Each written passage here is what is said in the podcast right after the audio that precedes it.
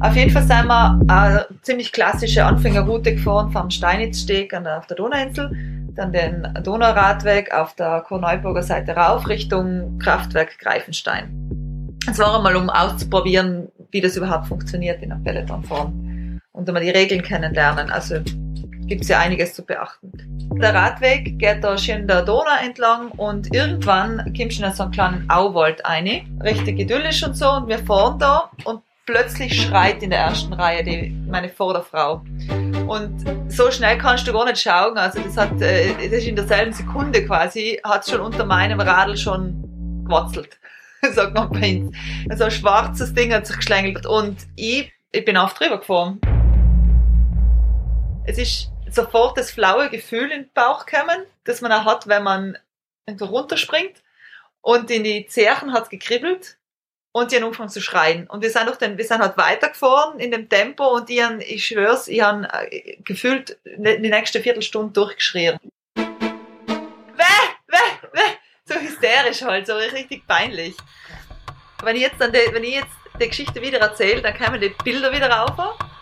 Und das Gefühl kommt auch wieder. Also es kribbelt schon wieder in die Zähne ein bisschen. Willkommen bei Reich durch Radeln, dem Podcast der velophilen Erfolgsgeschichten. Wir stellen in unserer Sendung Menschen vor, deren Leben, Wirken und Wünschen ums Radfahren kreist. Die Stimme, die ihr eingangs gehört habt, gehört zu meiner Reich durch Radeln Kollegin Magda. Mein Name ist Matthias. Die Geschichte vom Anfang hat mir Magda vor zwei Wochen erzählt. Es hat sich daraufhin ein sehr lebhaftes Gespräch entwickelt und wir haben gesagt, wir machen eine Sendung draus. Wir wollten uns Fragen stellen wie, wie ist das, wenn Radfahrende auf Tiere treffen? Welche Emotionen lösen diese Begegnungen aus? Und sind Tiere tendenziell dem radfahrenden Menschen eher Freund oder Feind? Wir haben für diese Sendung einige Tiergeschichten gesammelt. Ich darf vorwegschicken, es kommen Bären, Sträuße, Ratten, Bienen, Schlangen und sogar eine Hummel vor. Und damit das Ganze nicht ins Laienhafte abgleitet, haben wir heute einen ganz besonderen Studiogast eingeladen. Er ist ebenso kompetent wie prominent. Er sitzt mit uns jetzt im, in unserem Pop-up-Studio im Argus-Shop in der Frankenberggasse. Es ist der aus Funk und Fernsehen bekannte Zoologe, Falter Tierkolumnist, Buchautor und Ministerialrat slash Mysterialrat, wie du in deinem Verlag genannt wirst, Peter Winewitsch. Willkommen, Peter. Hallo Matthias und Magda. Vor allem eins ist Peter, er ist ein passionierter Radfahrer, auch wenn er in jüngster Zeit immer öfter mit einem E-Scooter fremd geht. Heute zum Beispiel bist du mit dem E-Scooter vorgefahren. Ja, äh, provokanterweise ins äh, Fahrradzentrum äh, mit dem E-Scooter fahren. Du traust dich wirklich was? Verwegen. und gleich danach kriegst du so eine Geschichte von der Magda vorgesetzt. Hörst du solche Geschichten öfter und was sagst du den Leuten, die vor Ekel schreiend durch den Wald laufen oder Radfahren. Ja, diese, diese Geschichten gibt es sehr oft und ich finde das sehr interessant, dass sich ähm, etwas in der Gesellschaft verändert hat. Auf dem Weg einer doch sehr agrarisch dominierten Gesellschaft noch vor dem Krieg und auch nach dem Krieg, wo der Kontakt mit Tieren sehr pragmatisch war, sehr häufig war, sehr alltäglich war, hat sich jetzt in unserer äh, städtischen, urbanen Gesellschaft sehr verändert. Und man ist überrascht, wenn man einmal äh, im fünften Stockwerk irgendein Insekt im Zimmer hat. Und äh, das erzeugt Emotion auf zwei Ebenen. Zum einen ist man fasziniert in so einer Begehung, zum anderen ist man oft äh, geschreckt, geängstigt, angeekelt. Hm. Jetzt ähm, kann ich das durchaus nachvollziehen. Ich bin ja selbst ein Stadtkind und im 23. wohlbehütet aufgewachsen in einem Haus und oft bin ich statt in den Garten zu gehen, lieber im Keller gesessen, wenn es heiß war und habe dort gelesen. Aber das trifft auf die Magda überhaupt nicht zu, weil die ist ja ein Bergbauernkind und aufgewachsen mit allen möglichen Viechern, oder Magda? Das Berg kannst du mal wegtun, aber Bauernkind reicht. Also ich bin draußen aufgewachsen mit Tieren, wie du richtig sagst. Und ich kann mich auch noch ganz genau an, die, an meine erste Begegnung mit einer Schlange, das war nicht eine Blindschleiche, das ist, glaube ich, nicht mal eine Schlange, oder? So ist es. Eine Echse. Eine Echse, ja, aber das hat für mich gereicht. Die ist in der Mitte vom Weg so schön aufgeringelt gelegen. Ich musste wieder zurückgehen mit meinem, ich habe dann aus dem Puppenwagen geschoben, zurück ganz rauf über den Bach oben drüber und auf der anderen Seite runter, weil das wäre für mich nicht möglich gewesen. Aber ich, also ich mich halt frage, woher kommt diese Angst oder dieser Ekel? Da gibt's viele Theorien dazu. Zu den eher Kuriosen gehört vom Heini Hediger, dem Direktor, glaube ich, des Bernhard Zoos, äh, also historischen Direktor des Bernhard Zoos, äh, das Gesetz des Winkels, der behauptet hat, alle Tiere, die aufrecht stehen, äh, und die die Höhe ragen im 90-Grad-Winkel zur Erde, die finden wir sympathisch. Und Tiere, die waagrecht am Boden legen, die finden wir bedrohlich und gefährlich das kann man jetzt mal als Theorie dastehen lassen. Beweisen, glaube ich, äh, lässt sich das nicht oder widerlegen lässt es sich sehr leicht. Mein Zugang ist der, dass das Sozialisation ist. Und zwar, wie vielfach wirkt das sehr subtil. Wie reagieren die Eltern? Wie reagiert die Umgebung bei äh, Kontakten mit Tieren? Ja, schreit man da gleich auf und sagt, nimm die Schaufel, da schlagst das Viech. Und das übernimmt natürlich ein kleines Kind und mit dieser Angst äh, wächst man auf und die verfestigt sich. Peter, du hast es, glaube ich, jetzt in, im ersten Moment komplett richtig erfasst. Genau das war's. Jetzt fällt es mir wieder ein. Also mein Papa hat immer also der, der hat, der ist eine starke Vaterfigur irgendwie, oder ein starker Mann, der eigentlich vor nichts Angst hat, bis auf Schlangen. Da hat er Angst. Und das habe ich als Kind immer mitgekriegt oder gewusst. Er hat Angst vor Schlangen. Und genau, und damit hat sich das verfestigt. Lösung gefunden. Ja, Wahnsinn, das ist, da muss man viel Geld dafür bezahlen. 20 Jahre Psychoanalyse oder haben wir in den ersten fünf Minuten bereits äh, erledigt. Du musst nichts zahlen, Magda, das ist alles kostenfrei. Ich würde sagen, bevor wir weitergehen mit Ekel, äh, hebt er die Frage auf. Nein, die muss jetzt schon. Ja. Noch eine, eine äh, biologische Frage. Wenn ich über diese Schlange drüber gefahren bin, ich habe jetzt nicht geschaut, ob sie noch gelebt hat oder was da passiert, aber was passiert ihr dann? Weil so ein Radreifen ist doch. Wahrscheinlich hast du ihr das Rückgrat gebrochen. Und das heißt? Das heißt, dass sie nicht sehr lange mehr leben wird. Je nachdem, an welcher Stelle es gebrochen ist, so wie bei einem Menschen, kann sie halt gewisse Teile nicht mehr bewegen. Aber ich würde sagen, das Leben von ihr, wenn sie es direkt überlebt hat, war nur mehr kurz, weil sie wahrscheinlich bei der Jagd dann große Probleme hat. Okay, also das wächst nicht mehr zusammen so schnell. Nein, auch wenn es zusammengehört, wächst es nicht zusammen. Ich muss jetzt, weil das so gut passt, unsere ich muss jetzt unsere erste Einspielung vornehmen. Das ist eine Geschichte, die uns ein guter Freund von mir erzählt hat, der Hansel. Und dem ist eine ganz, er hat eine ganz, äh, ich möchte gar nicht viel darüber sagen, er hat eine Erfahrung gemacht und die teilt er mit uns.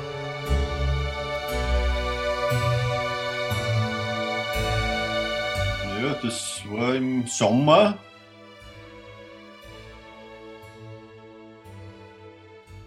Bin ich runtergefahren äh, beim Donaukanal diese Rampe. Auf der Seite vom ersten Bezirk. Da war es Nachmittag, was ich immer, vier herum. Helllichter Tag. Also da geht es so runter, ne, zum Donaukanal. Und ich habe ja bei meinem Radl äh, den Lenker hochgezogen, ne, damit ich gerade ausschauen kann, nicht so bugeln muss. Und, und auf einmal schaue ich wieder runter, direkt vor mir Rotz. Der war ungefähr 50 cm vor mir, wie ich hingeschaut habe. Ne? Und ich kann ihm ausweichen. Ne? Jetzt haben wir gedacht, wenn ich jetzt den Lenker verreise, ja, dann falle ich am Rotz drauf. Und äh, jetzt bin ich dann drüber gefahren und da ist so gegangen, Knick, Knack. Warte, Moment, Moment, Moment. Also Knick, Knack hat es gemacht. Aber wieso macht es zwei Knacker? Na, weil ich mit dem Vorderrad drüber fahre und mit dem Hintern auch. ja. Aber das heißt, du hast ihm das, die, die Wirbelsäule zweifach gebrochen, dem Rad. Na, scheiße. Ne? Das Geräusch war grauslich, ja, und es war aber auch äh, das Gefühl irgendwie so, das war so ein waches Gefühl, nicht, da drüber zu fahren. Ne? Es war gleichzeitig hart, weil du da drüber gerumpelt bist, aber dann hat er nachgegeben, nicht? dann ist es wach geworden. Nicht? Es war einfach nur grauslich. Und äh, da habe ich dann mit verschiedensten Leuten geredet, um das ein bisschen aufzuarbeiten. Ne? Und das war wirklich die, die grauslichste Empfindung von meinem Leben, wie ich da über diesen Rotz drüber gefahren bin. Ne? Also in der Mitte drüber. Ne? Peter, du hast die Geschichte gehört. Der Hans ist offenbar traumatisiert von seinem Rattenerlebnis. Äh, wie oft passiert sowas eigentlich? Also für Wiener Verhältnisse kann man sagen, dass auf jeden Einwohner ungefähr zwei bis fünf Ratten kommen. Das heißt, wir haben zwischen äh, sechs und äh, zehn Millionen Ratten in Wien. Ähm, angeblich soll es gestiegen sein. Das Interessante ist, obwohl das so ein bekanntes, auch präsentes Tier ist, das von Kinderbüchern angefangen bis eben in viele Erzählungen hineinreicht, weiß man relativ wenig. Weil gerade diese alltäglichen Tiere, zum Beispiel auch Stadttauben, sind sehr schlecht erforscht. Es bringt wissenschaftlich wenig Renommee und äh, weil es eh da ist, glaubt man, man muss nichts mehr dazu äh, herausfinden. Es gibt sie, es sind Wanderratten, das muss man auch dazu sagen. Es gibt ja zwei Rattenarten bei uns. Die Hausratte, die war die ursprüngliche. Beide Arten sind aus Asien gekommen äh, mit den Warentransporten und äh, die, die Wanderratte, die Stär konkurrenzstärkere, verdrängt jetzt auch die Hausratte. Was, was ist der Unterschied zwischen den beiden? Man kann es natürlich mit freiem Auge erkennen, nur das Auge muss geschult sein, die einen, die Ohrengröße, überhaupt die gesamte Körpergröße unterscheidet sich. Die Hausratten, deswegen auch der Name, kommen eben oft im Haus vor, und zwar nicht im Keller, sondern im Dachstuhl. Die brauchen es trockener, die können mit Feuchtigkeit nicht so gut umgehen wie die Wanderratten, die im Kanal leben können und äh, dunklen, feuchten Stellen. Äh, die sind die, das sind die Tiere, die man auf der Straße sieht. Das heißt, der Hansel hat wahrscheinlich eine Wanderratte überfahren. Genau. Passiert das oft? Hört man von solchen Unfällen, dass, dass da Ratten, Ratten zu, zu Schaden kommen durch Radfahrer? Ich würde sagen, eine gesunde Ratte ist so fit und schnell, dass es einem schwerfällt, außer vielleicht mit dem Auto, das ganz andere Geschwindigkeiten hat, auf die die Ratte nicht eingestellt ist.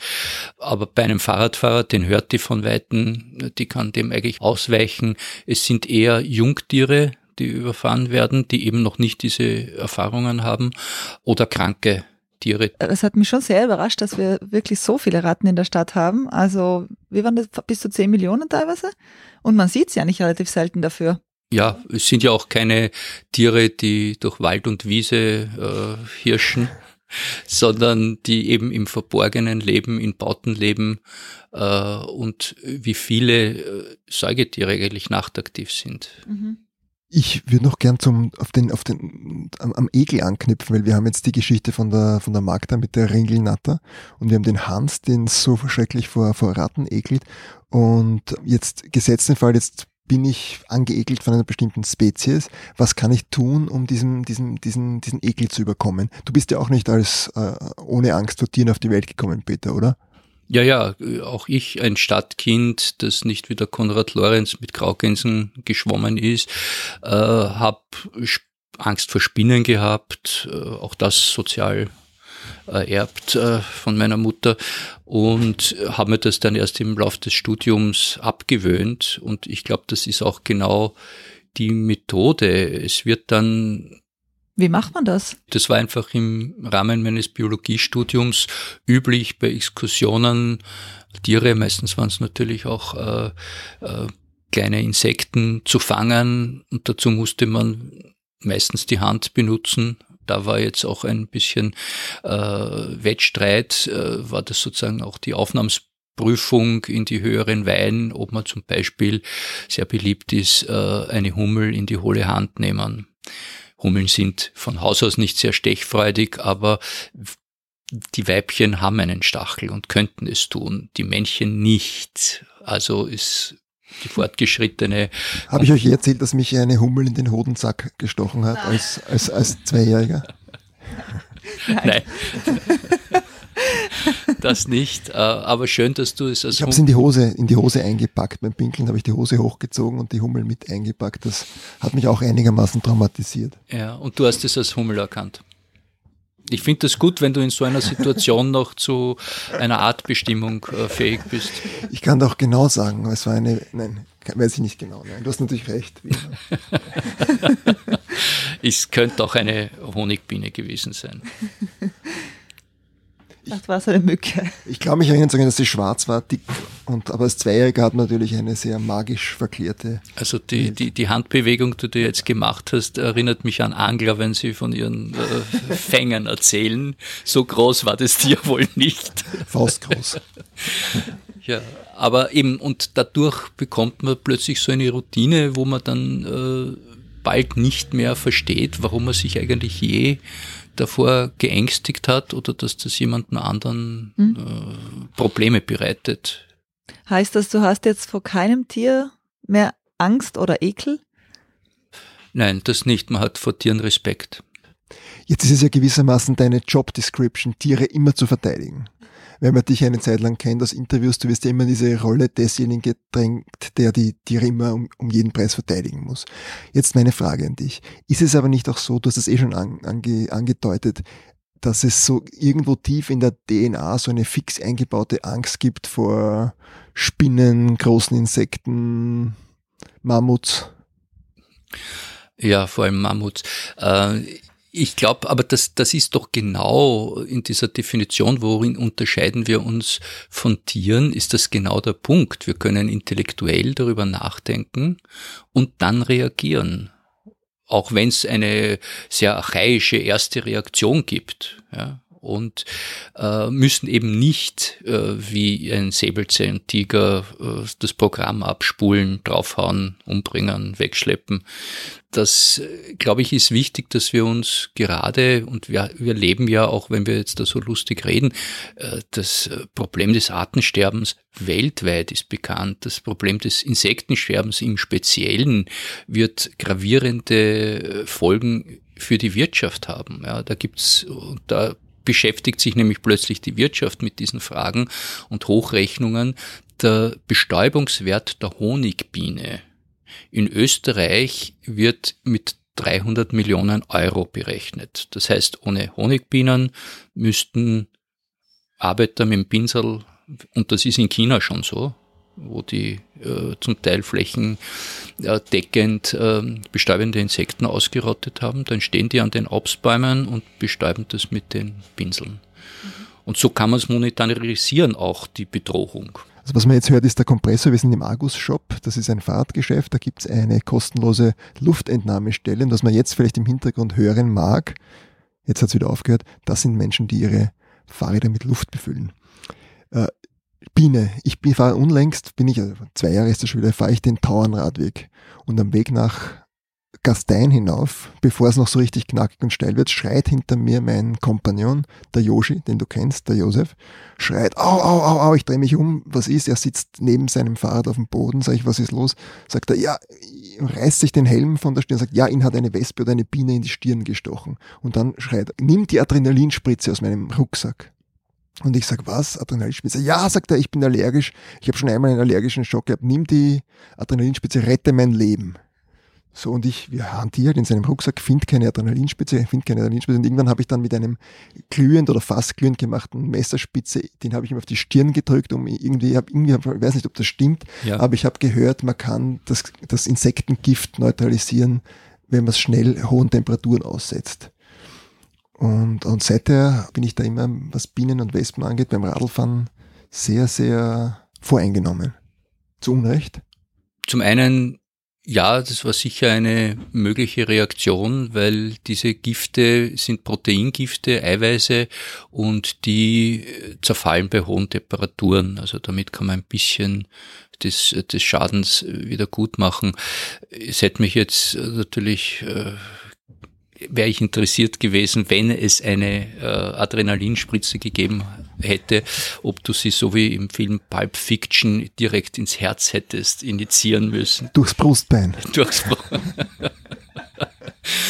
Aber ähm, zum einen kann man das ja vergleichen, auch das ist ja beim Insektensterben aufgekommen mit diesem, ich glaube, die deutsche Umweltministerin hat das vor zwei Jahren ins Bewusstsein gerufen, dass man das, jeder eigentlich, der Auto fährt, kann das feststellen, dass auf der Windschutzscheibe keine äh, Insekten mehr kleben. Äh, und das war wirklich früher, wenn man von Wien nach Salzburg gefahren ist, hat man zwei Tankstellenstopps einschieben müssen um die Tiere von der Windschutzscheibe zu kratzen. Und heutzutage kann man mit einem Taschentüchel äh, die zwei, drei Punkte wegtupfen. Das stimmt. Das und stimmt. das gleiche gilt auch. Das weißt du als Autofahrer, gell? Ich habe gehört davon. und das gleiche gilt natürlich auch beim Radfahren, wo das früher äh, ich fahre auch seit meinem sechsten Lebensjahr Rad, auch in der Stadt. Und da gab es Zeiten in den frühen 70er Jahren, da konnte man in einem Hochsommerabend, wenn man da irgendwo in, in Grünlage gefahren ist, den Mund nicht aufmachen. Man musste eine Brille tragen, weil man einfach äh, durch solche Schwärme geflogen ist. Und das ist heutzutage nur mehr ein geringeres Problem. Ach so, ich, ich habe immer das Gefühl, es ist, äh, wird schlimmer mit so Stechmücken und so Viechern. Wenn da an, der Donau sitzt, wenn die Sonne dann so schön untergeht um halb neun, dann kommen sie raus. Dann musst du, also dann habe ich schon oft einfach zusammenpacken müssen. Natürlich, man kann sich natürlich in die quasi Höhle des Löwen begeben und direkt im Auwald neben einem Tümpel sitzen und dann sagen, verdammte Gelsen. Ja, aber ist eher die Frage, wer da jetzt fehl am Platz ist da sind wir wieder beim Thema, der Mensch ist weit weg von der Natur und, und versteht sie nicht mehr. Ja, genau. Und äh, letztendlich, äh, das glaube ich hat damals der Bernhard Lötsch äh, geprägt, als es um den Kampf um Heimburg ging, wenn man gestochen wird, Blutspenden für die Natur. Okay. Schön. Ich kann mich erinnern, in vielen Gesprächen hast du gemeint, meistens, wenn dich Leute auf Tiere ansprechen, wollen sie wissen, wie sie sie wegbekommen sei es Maulwürfe im Garten oder die, die Gelsen von der, von der Veranda oder sonst irgendwas. Auf eine zynische Art und Weise ist der Mensch ja dabei, genau das zu machen, oder? Ja, und sehr konsequent äh, tun wir das mit, mit allen Möglichkeiten. Äh, mich wundert es auch zum Beispiel immer, die Leute, die ja alle immer behaupten, sie würden so gern im Grünen leben. Ja, und dann irgendwo hinausziehen, äh, sich freuen, dass sie irgendwo vielleicht sogar am Wald wohnen und dann einen kontinuierlichen Kampf gegen alle Tiere, die dort vorkommen, die kriechen, graben, fliegen, führen. Dann denkt man, was meinen die genau mit, ich würde gern im Grünen leben, auf einem Kunststoffrasen und geschotterten äh, Zugangsweg in einer vollkommen insektenfreien Luft sitzen. Äh, da, da, da fehlt mir jetzt irgendwie das Verständnis, was eigentlich eigentlich da die Faszination des Grünen sein soll. Was würdest du denn sagen, sind denn die gefährlichsten Tiere für Radfahrer oder das gefährlichste Tier für Radfahrer? Ja, interessante Frage. Radfahrer. In Europa. Gut, genau. Bleiben wir in Europa und nicht in Australien, wo dich irgendwelche äh, Warane angreifen können. Ähm, ich Sind glaub, irgendwelche Geschichten dokumentiert, dass Warane Radfahrern hinterherlaufen oder Mountainbikern? Sind auch Echsen, oder? Ja, sind auch Echsen. Menschenfressende und, Echsen. Und, und, Australien ist bekannt für seine doch durchaus giftige äh, Fauna äh, in, in vieler Weise. Aber in, sagen wir, in Mitteleuropa die gefährlichsten Tiere für Radfahrer. Also wenn man jetzt Allergiker ist, wäre es blöd, wenn man von einer Wespe oder Biene gestochen wird. Das hast du ja auch schon erzählt. Den Brandfleck hat er übrigens noch heute auf der Stirn. ich muss, muss ich mir mal anschauen. Äh, ähm, aber das kann ja sozusagen, das ist vom Fahrradfahren unabhängig. Das kann einem im, im Schanigarten genauso passieren, wenn man nicht aufpasst. Ähm, ich glaube, es sind, wenn, dann sind es wären es Kollisionen, wobei ein Radfahrer, äh, selbst die sportlichen, ich denke mir 40 Stundenkilometer Schnitt ist schon, ist schon ambitioniert, wenn man das fährt. Und das sind äh, Geschwindigkeiten, mit denen die Tierwelt umgehen kann. Mit 150 äh, Stundenkilometer der Autos tun sie sich schwerer. Also sind es doch wieder die Kühe oder? sind wir wieder beim selben Thema wie schon immer. Ja, und ich würde sagen, wenn man es jetzt auf die spezielle Gruppe der Mountainbiker einschränkt, sind es Bäume. also die Pflanzen, okay, das ist ein Thema für die nächste Sendung. Wenn wir schon bei Gefahr sind, haben wir haben noch einen Einspieler und zwar von der Petra Stranger. Die ist eine leidenschaftliche Radreisende, also die fährt mit ihren zwei Kindern und ihrem Mann jahrelang ist sie gereist mit dem Rad durch die halbe Welt und aus Kanada hat sie uns eine Geschichte mitgebracht, die wir uns jetzt kurz anhören.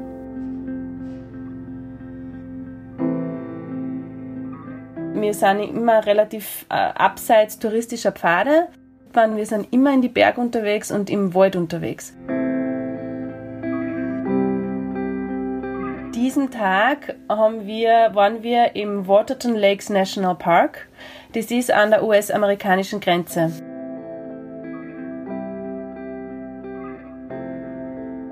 Mein Mann war ziemlich krank zu der Zeit. Er hat eine Herpesinfektion gehabt im Mund und im Rachen. Das heißt, er war sehr, sehr schwach, weil er nicht essen hat können. Wir waren deshalb auf einem Campingplatz. Und was macht man mit zwei kleinen Kindern? Man kann nicht den ganzen Tag im Zelt sitzen. Man muss irgendwas unternehmen, oder? Und ich habe mir überlegt, es wäre nett, mit den Kindern zur amerikanischen, zur US-amerikanischen Grenze zu wandern. Das war eine kurze Wanderung von ungefähr, naja, so ungefähr vier Kilometer. Und da hat man halt hinwandern können entlang von einem See.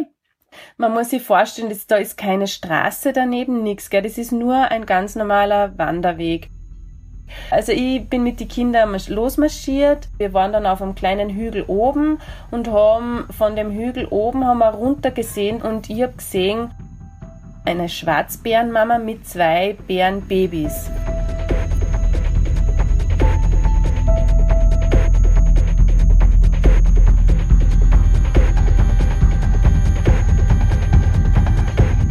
mein Adrenalinspiegel war relativ hoch. Ich habe sofort Stress gehabt eigentlich, weil äh, ich gewusst habe, es ist kein Wanderer mehr hinter mir und ich habe auch gewusst, es wird vor mir auch längere Zeit niemand sein und der Campingplatz ist auch nur ein Zeitl. Ich habe gewusst, es gibt keinen anderen Wanderweg zurückzukommen zum Zeltplatz. Ich war wirklich eher auf den angewiesen und ich habe da vorbei müssen, weil es war zu dem Zeitpunkt schon ungefähr 4 Uhr am Nachmittag und ich habe gewusst, es wird finster, oder? Ich muss, ich muss zurück eigentlich.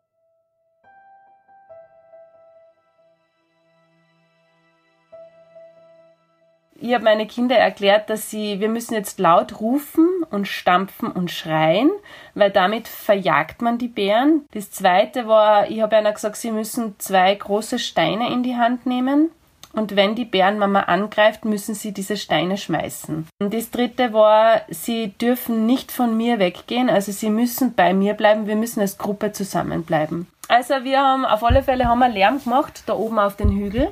Und ähm, die Bärenmama ist dann, Gott sei Dank, hat sie uns dann wahrgenommen und ist dann geflüchtet. Ich habe aber nicht genau gesehen, in was für Richtung. Also wir sind an diesen Hügel runtergegangen, den Strand, da wo die Bären vorher waren, entlang gegangen. Ich habe dann schon gesehen, aha, jetzt äh, ist sie doch in der Nähe, weil ich habe gehört, Fußstapfen, also ich habe sie einfach gehört. Ich habe dann ein bisschen mich umgeschaut natürlich, äh, immer wieder doch und auch noch weitergehen und schreiend, lärmmachend.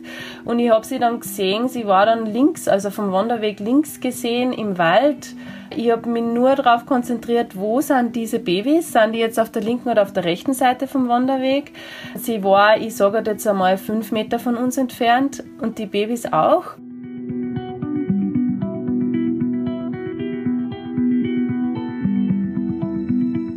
ich war halt durch diesen Adrenalinspiegel, durch diesen Stress auch sehr scharfsinnig. Ich habe nur auf sie geschaut und sie beobachtet und sie hat aber genau das Gleiche gemacht. Also sie ist auch da gestanden und hat mich beobachtet und das war echt, ich meine, das, äh, das war so ein Moment, wo man sie von Mutter zu Mutter anschaut und einfach nur seine Kinder beschützen will und nur schaut, was macht dieser große andere Feind da? Wo geht der hin?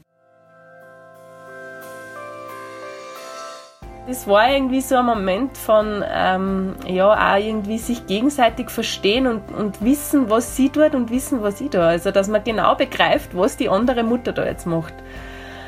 Wir sind dann vorbeigegangen ein Kind getragen, das zweite Kind ist neben mir her ge, gehopst, gelaufen, gerannt.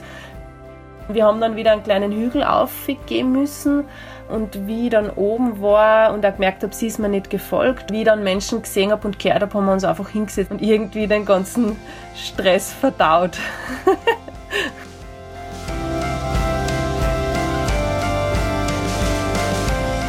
den Blick von ihr, den, den habe ich schon immer nur vor Augen. Also vor allem eben, vor allem der Blick, vor allem die, die Augen. Ähm, dieser Blick ist schon sehr eindringlich gewesen, ja.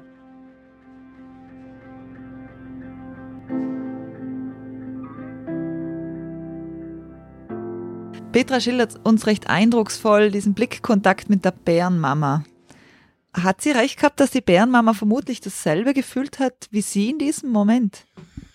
Ja, das ist eine schwierige Frage, was Tiere fühlen.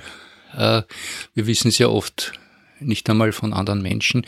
Ähm, ich fand die Geschichte sehr interessant und auch schön erzählt. Zum einen, es heißt, es ist ein Schwarzbär, das hat sie gut erkannt. Ein Baribal, wie er eigentlich auch in, den USA genannt wird. Die haben sich stärker verbreitet deswegen, weil ihr Hauptkonkurrent, der Grizzlybär, äh, ziemlich stark bejagt wurde und zurückgegangen ist. Deswegen konnten sich die verbreiten. Es gibt dort auch eine Statistik für Nordamerika. Äh, in 20 Jahren gab es 500 Fälle von Verletzungen durch Paribals, äh, von denen 17 tödlich waren. Und der Großteil dieser Kontakte oder Verletzungen, Übergriffe, wenn man es so nennen will, hatte als Ursache, dass die Leute die Tiere gefüttert oder sogar gestreichelt haben. Und im Zuge dessen kam es dann zu Verletzungen oder auch, auch, auch Todesfällen. Das heißt, eigentlich ist der Paripal kein sehr gefährlicher Bär und man kann annehmen, dass äh, die Bärenmutter auch nur versucht hat abzuschätzen, ob eine Gefahr für ihr, ihre beiden äh, Jungbärin, Bären gibt und überhaupt nicht darauf äh, ab war, jetzt da Beute zu machen. Die jagen eigentlich nur relativ kleine Tiere.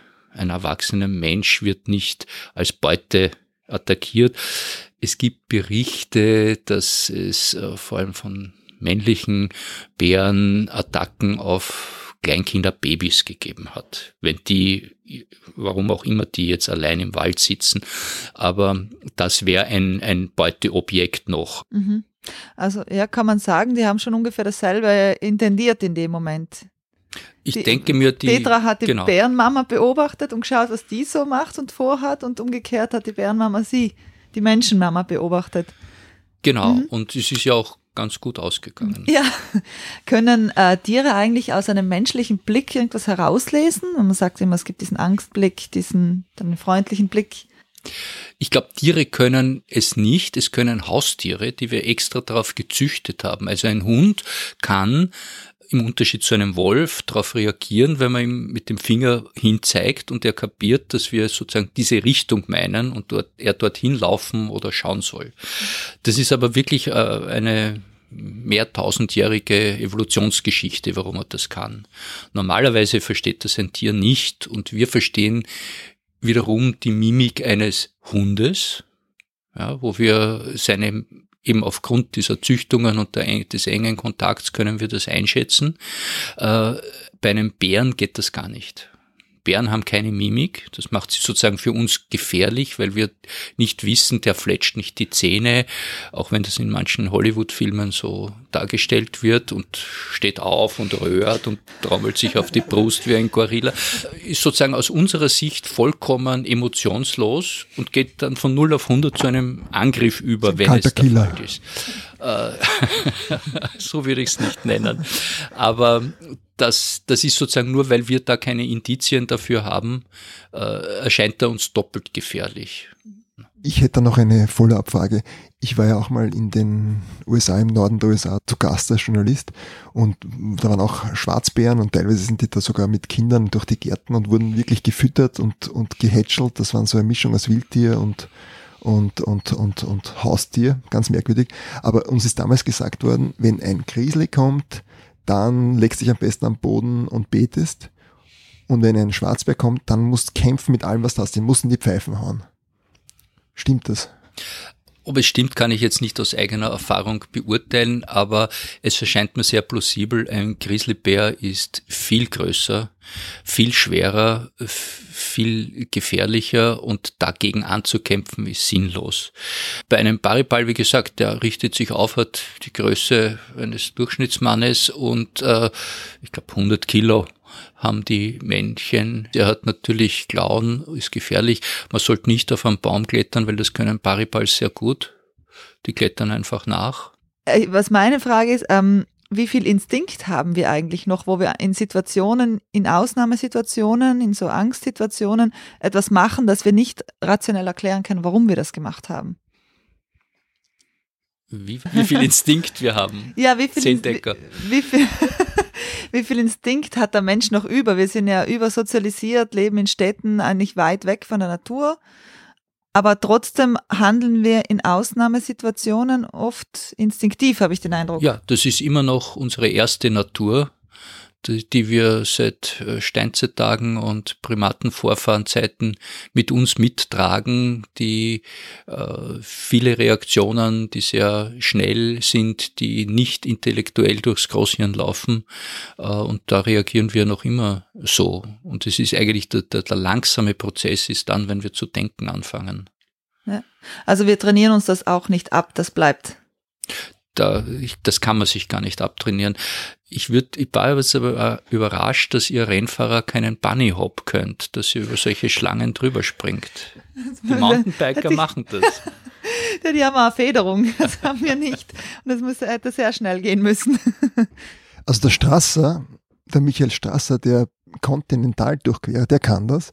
Der beschreibt nämlich auch, und das ist die nächste Einspielung, der beschreibt, dass er durch Tansania gefahren ist und da sind sehr viele Schwellen, erzählt er, und die sind immer so gesetzt, dass immer so fünf Schwellen hintereinander sind und die sind, das Ganze wird dann so ein Meter, eineinhalb Meter lang sein. Und der ist die ersten paar Fünferschwellen drüber gehüpft, bis er dann auch gemeint hat, das war ihm dann eigentlich zu anstrengend. Aber der kann den Bunny Hop. Und der Michael Straße bringt uns eine Geschichte mit und die ist auch deswegen interessant, weil es auch da um einen Blickkontakt geht, den er uns jetzt beschreibt. Das war in Tansania, aber welcher Tag das war, weiß ich nicht. Ich schätze so um den Tag 20 und es ist grüner als erwartet eigentlich. Ist nicht, nicht ganz so, so steil wie im Südburgenland, also ich würde es vielleicht eher so mit Mühlviertel oder Weinviertel oder so vergleichen wollen. Gibt's kleine Felder, noch viel kleiner als bei uns, weil die Leute halt ja regional andere Produkte anbauen. Und ich kann mich eigentlich an, daran erinnern, dass es in Tansania Millionen von Speedbumps gibt. Mein Horizont ist ja immer nur Straße links, rechts ich habe immer, also ich habe, weiß nicht wann, ich habe mir jemanden aus dem Augenwinkel gesehen und schaue so rüber und fahr, der kommt von rechts hinten und läuft quasi in, in ein Feld rechts von mir. Und das war halt für mich die, die erste Begegnung mit einem Strauß. Gehört habe ich den kaum. Der war wirklich ähm, für, also kaum, also quasi lautlos. Und am Anfang ist er wirklich nur so mein Tempo gelaufen. Das ist so irgendwie rund um 30 km/h. Irgendwie nur so auf, auf, in einem Tempo, wo er halt mich anschaut. Das heißt, du hast mit dem richtig Blickkontakt gehabt? Ja, für ein paar Sekunden hatte ich das Gefühl, dass wir uns so angeschaut haben. Ähm, er wird wahrscheinlich genauso überrascht gewesen sein. Es, es gibt wohl in Afrika sehr viele Radlfahrer, nur ähm, vor allem in dem Moment, wo ich quasi in dem Moment, wo ich quasi roll, hört er meinen Freilauf. Und dann gibt aber der Strauß Vollgas und zieht ab und quert dann vorne die Straße. Und da habe ich einfach gesehen beim Queren, wie schnell der einfach ist. Und da hat man als Radlfahrer eigentlich nie wirklich eine realistische Chance. Hast du das Gefühl gehabt, es ist eine Wettbewerbssituation? Auf jeden Fall habe ich das Gefühl gehabt, wir haben uns einfach ein paar Sekunden lang gegenseitig beobachtet, bis er mir dann halt gezeigt hat, wer, wer der Chef ist. Peter, zur Geschichte vom, vom Michael Strasser. Warum macht der Strauß das? Ja, das habe ich mich, das habe ich mich auch gefragt. Zum einen ist es schön beschrieben, äh, ein Strauß, ein afrikanischer Strauß. Das wäre das erste, das wir klären müssen. Es sind afrikanische Tiergruppe, äh, wo es verschiedene Arten gibt. Äh, aber ich nehme an, es hat, handelt sich um den großen afrikanischen Strauß. Ähm, die haben Höchstgeschwindigkeiten von bis zu 70 Stundenkilometer. Das ist ja auch das, was er beschreibt. Er hätte keine Chance im Wettkampf gegen einen Strauß. Und die können, das ist die Höchstgeschwindigkeit, die können aber eine halbe Stunde lang mit 50 Stundenkilometer laufen. Und äh, also insofern ist das sozusagen durchaus auf Augenhöhe. Ähm, die Frage wäre jetzt, ähm, ein bisschen, würde ich jetzt als Biologe sagen, okay, wie groß war er? Kannst du das einschätzen? Was ein Männchen, ein Weibchen? Äh, die Männchen, die sind über zwei Meter groß aufgerichtet, die Weibchen kleiner, 1,90. Ähm, und das macht einen Unterschied. Die sind ähnlich organisiert wie auch bei uns manche. Meinst du, das macht einen Unterschied, warum er dem Straße ja. nachrennt? Meinst du, da könnte ja, ja. sexuelles Interesse? Eher ein territoriales. Weil diese Männchen, die leben dann äh, vereinzelt als Einzelgänger, außer in der äh, Brunftzeit, wo sie dann einen Harem um sich scharen und in dieser anderen Zeit reagieren sie sehr territorial auf Eindringlinge in ihr Gebiet.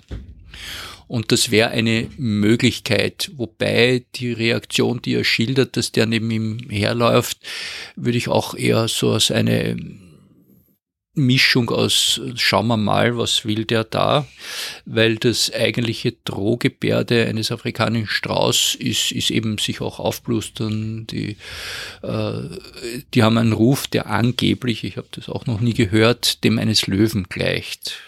Also durchaus imposant ist und äh, der hat den wahrscheinlich nur einmal sozusagen begleitet und wie er gesehen hat, der haut eh ab, ist er auch selber wieder abgedreht. Und diese Wahrnehmung vom Strasser, dass der geschaut hat, wie schnell ist er drauf und dann zeigt er ihm, was wirkliche Geschwindigkeit ist, ist das, entspringt das der Wahrnehmung vom, oder dem Empfinden vom Strasser, der es ein Sportler hat mich so ein bisschen an die Looney Tunes äh, Cartoons Serie erinnert, wo der Roadrunner, der ja kein Strauß ist, aber auch dann immer so piep piep und einfach abzischt und der Wolf bleibt immer typiert hinten zurück. so habe ich das gesehen. Ich glaube nicht, dass er ihn beeindrucken wollte. Das ist eher ein menschliches Verhalten. Mich würde noch trotzdem noch interessieren, haben Tiere einen sportlichen Ehrgeiz? Weil ich kenne das von Pferden. Wenn die, ich bin früher geritten und, und wenn man da nebeneinander her galoppiert ist, dann haben die schon so einen Ehrgeiz entwickelt, ähm, schneller zu sein als der nebenan. Auch da, das sind Haustiere und keine Wildtiere. Und auch da frage ich mich, wie sehr da nicht der Ehrgeiz des Reiters sich äh, auch auf das Tier überträgt.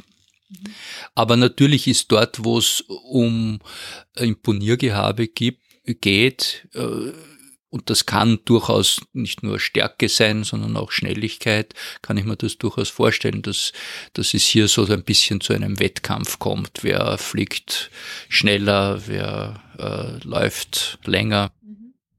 Na, gerade so diese Kämpfe um die Weibchen bei Steinböcken oder so, da gibt's ja die ärgsten Bilder, wie sich die da jagen über die, über die Almwiesen oder? Ja, durchaus. Also Rivalenkämpfe, äh, da, da ähneln wir uns. Das heißt, um jetzt nochmal zum Strasser zurückzukommen, das heißt, es könnte sein, dass der Strauß einmal geschaut hat, ist da ein potenzieller Rivale unterwegs? Und irgendwann ist er abgedreht, weil er sich dachte, genau. na, ich, ich, ich glaube, ich kenne auch ein, so ein paar YouTube-Videos, wo Radfahrer verfolgt werden von so Straußen. Und ich denke mir, das hat mit Territorien zu tun, und die schauen einmal, und deswegen drehen sie auch ab, wenn das Ende ihres Territoriums erreicht ist. Mhm. Du, und was der Strasser auch anspricht, und das beschreibt er in Begegnungen mit vielen Tieren, ist, dass der Freilauf die Tiere sehr irritiert. Dass irgendwie Radfahrer zuerst gar nicht wirklich wahrnehmen und dann ist der Freilauf und dann schrecken sie sich oder wissen nicht, was damit, was es damit auf sich hat. Ist jetzt natürlich auch äh, sehr spekulativ dazu was zu sagen. So wie ich die Freiläufe kenne, denke ich mir, klingt es auch ein bisschen wie das Klicken, wenn man Gewehre und Pistolen scharf macht. Mhm. Das ist einfach ein ungewohntes Geräusch oder ein Gefahr. Und vielleicht auch ein erlerntes Geräusch, dass das mit Gefahr zu tun hat. Mhm. Magst du uns noch deine, hast du als Radfahrer eine Begegnung gehabt mit einem Tier, abgesehen von den Mücken, die du eingeatmet hast? Auch ich bin einmal über eine Schlange drüber gefahren, auch in einem Auwald, äh, wo sie häufiger vorkommen. Ich habe es aber als eine Esculapnatter bestimmt. Äh, sie ist trotzdem sehr schnell weitergekrochen und ich hatte die zarte Hoffnung, dass ihr nichts passiert ist. Mhm. Sonst äh, Begegnungen, oh ja, als Kind ist mir einmal ein Vogel, ein ich hätte es mit meinem damaligen Wissen als einen Sperling bestimmt, äh, ist mir ins Rad von der Seite reingeflogen. Und In die Speichen, oder? Ja, genau. So. Also es hat ihn nicht zerfetzt, sondern er ist irgendwo gegen einen Metallteil geprallt und ist dann sichtlich angeschlagen, noch so ein bisschen weiter geflattert und dann irgendwo in der Wiese sitzen geblieben. Ja, auch nicht ohne. Mir wäre das am, am Herweg mit einer Taube fast passiert. Frontalzusammenstoß auf der Maria-Hilfer-Straße in der Fußgängerzone fast. Ja. Je mehr Radfahrer es gibt, umso mehr solche Geschichten werden wir hören. Hast du eine schönste Tiergeschichte? Unabhängig vom Rad. Eine, eine, eine Million schöne Tiergeschichten. Da so, ja, kann man zum schwierig. Beispiel auf das Buch vom, vom Peter verweisen, das ich heute sogar da habe. Ich mache das für dich, weil du so bescheiden bist, Peter. Ne? Das ist sehr lieb. Ich hätte es mich ja nicht äh, getraut zu erwähnen, dass ich ein Buch geschrieben habe namens äh, Menschen, Tiere und andere Dramen. Also Peter Renewitsch ist wie gesagt ja Buchautor und eine Anzahl wirklich entzückender Geschichten kann man im Buch Menschen, Tiere und andere Dramen lesen. Untertitel Warum wir Lämmer lieben und Asseln hassen. Also es geht auch um einige Fragen, die wir heute besprochen haben. Um Ekel, Angst, Gefahr, um Haustiere und, und, und Ungeziefer, wie man das nennt. Das Buch ist im Scheriau Verlag erschienen. Stimmt das? Kremeyer und Scheriau. Kremeyer und Scheriau. Und es ist letztes Jahr herausgekommen, oder? Ja. Es ist noch immer brandaktuell heiß und eine echte Empfehlung für mich. Ich habe es auch meiner Mama geschenkt und die hat gesagt, ja, wenn der, Peter Iwanowitsch wieder ein Buch schreibt, äh, sie möchte wieder eines haben. Also wenn das keine Auszeichnung ist, dann weiß ich nicht. Ansonsten, wir kommen eigentlich schon in die, in die Schlussrunde. Wolltest du noch was sagen? Unter den Millionen Geschichten, die du mit Tieren hast, was ist, hast du da eine Highlight-Geschichte? Das, da tue ich mir jetzt wirklich schwer, ein, ein, ein, Highlight herauszupicken, weil es immer äh, sehr von der Situation abhängt, aber sagen wir, ich, ich, ich kann eine postpubertäre äh, Erzählung äh, wiedergeben, wo ich bei einer mediterranen Exkursion als schon fortgeschrittener äh, Biologe äh, die anderen Jungstudenten beeindrucken wollte und äh, einen Skorpion, den Euscorpius, äh, der auch mittlerweile dank der Klimaerwärmung bei uns zunehmend vorkommt, ähm, gefunden habe und ihnen beweisen wollte, dass er nicht gefährlich ist und wie ein Rasender mit seinem Stachel auf alles einsticht, was ist, und habe ihn so auf meine flache Hand gesetzt. Und er hat das getan, was man in so einer Situation tut, nämlich äh, flüchten und Schutz suchen und ist zack in den Ärmel meiner Jacke hinein. und dann hatte ich schon ein bisschen äh, Probleme, weil was tue ich jetzt? Und musste dann äh, sehr langsam und sehr vorsichtig von anderen äh, Kommilitoninnen aus meiner Jacke geschält werden und, und zu schauen, dass man eben sich nicht dabei den Stachel einfach reindrückt, was die größte äh, Wahrscheinlichkeit gewesen wäre. Du musst in der, im Ranking, in der Hackordnung der Biologiestudenten ja sofort an die Spitze gerauscht sein mit dieser Wahrscheinlich Aktion, erst, wenn ich mich hätte stechen lassen. Was übrigens auch eine Frage ist, die mir schon mehrfach gestellt wurde von Leserinnen, äh, ob das nicht auch eine Drogenwirkung hätte und wo man dann solche Skorpione finden könnte und wie oft man sich stechen lassen soll. Das haben wir überhaupt nicht gesprochen heute. Wir haben überhaupt nicht diesen Aspekt der positiven Wirkung von Tierbissen besprochen. Wie, wie, gesagt, neue Episode. Wir haben sehr viel Stoff. Wir müssen es ein bisschen aufteilen. Also die, die, diese Skorpiongeschichte ist deine schönste Tiergeschichte. Das ist auch interessant. Wo andere äh, Panik und, und, und Lebensangst bekommen. Ja, ich wollte nur damit eigentlich auch, so, da hatte ich schon auch ein bisschen äh, äh, gesteigerte Herzschlag. Also Respekt, wie du das ausdrückst. Ja. genau, Respekt. Aber ganz wichtige Frage noch. die wir jedem unserer Studiogäste stellen, auch unabhängig davon, ob wir nur über Tiere sprechen einmal, ähm, ist die Frage, was denn dann ist. Sag nicht nur über Tiere. Entschuldigung. Außerdem haben wir viel über das. Radfahren auch gesprochen. Hauptsächlich über Tiere. ähm, die Frage, die wir jedem unserer Studiogäste stellen, ist, ähm, was ist deine schönste Radgeschichte? Meine schönste Radgeschichte.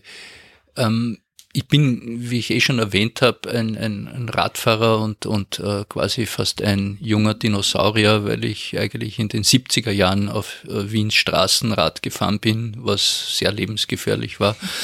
Ähm, jetzt, mein, mein, ich habe dann einmal in Südtirol eine, eine Mountainbike-Tour gemacht in den frühen 80er Jahren, als Mountainbikes noch äh, irgendwas Unbekanntes waren. Und das war eine sehr, sehr schöne Erfahrung. Äh, Auf der italienischen Seite dann äh, sind die Italiener, haben sich immer so in Jeepartigen Autos auf den Forststraßen hinauffahren lassen und haben ja fröhlich zugewunken. Und äh, aber es war wirklich damals so die, die erste, das erste Mal, dass ich sozusagen dieses Mountainbike-Gefühl, das man heutzutage ja all, jeder oder jeder, der sich dafür interessiert, kennt, aber so einfach durch den Wald fahren mit dem Fahrrad, das war ja äh, für mich etwas ganz Neues, der nur die Wiener Straßen kannte. Und zum Teil wirklich äh, mit sehr netten Erlebnissen, die man, glaube ich, heutzutage gar nicht mehr hat, wo einem dann die Hirten, die es noch gegeben hat, die italienischen, mich dann wie ein Regen hereingekommen ist, äh, äh, zu irgendeinem Heustadel äh, geführt haben, wo ich dann übernachten konnte. Und meine Erfahrung mit dem romantischen Übernachten in Heustadeln ist, man liegt nachher wie ein U-Hakerl in dem Heu, weil man in, im Lauf der Nacht immer weiter einsinkt, sich das Heu zusammendruckt und man dann so die Knie fast beim Gesicht hat. Äh, also es ist nicht ganz so bequem. Und unten haben dann äh, plötzlich... Stimmt das, Magda? Ja. Kann ich ein Lied davon singen?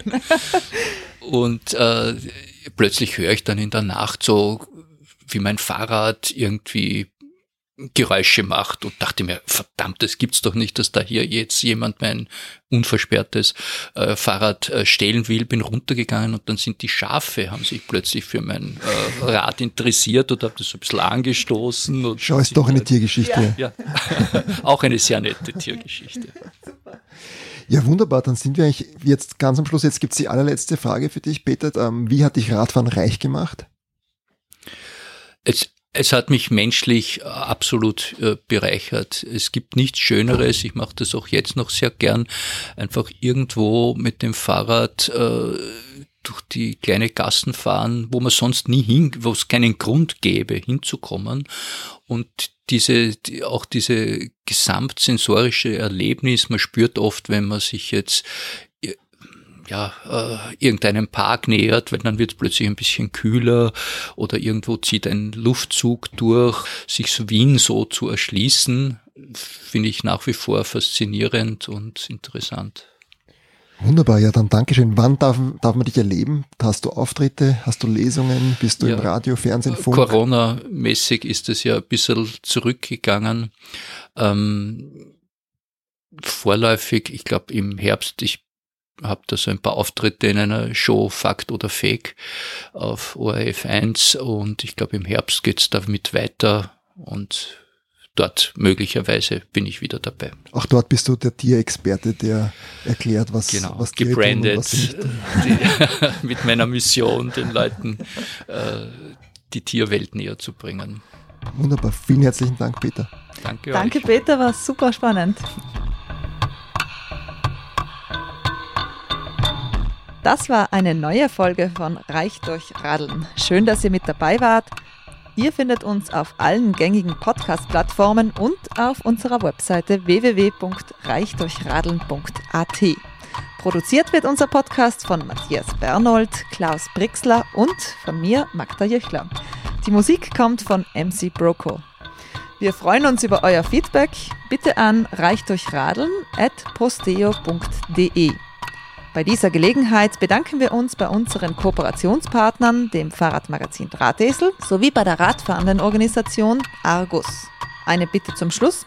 Shared und liked uns in euren sozialen Netzwerken und abonniert den Drahtesel und unterstützt damit eine radfreundliche Verkehrspolitik in unserem Land. Dank, schirm was, fein sein, beieinander bleiben. Und äh, jetzt bin ich dann drüber gefahren und da ist sogar ein Knick, Knack,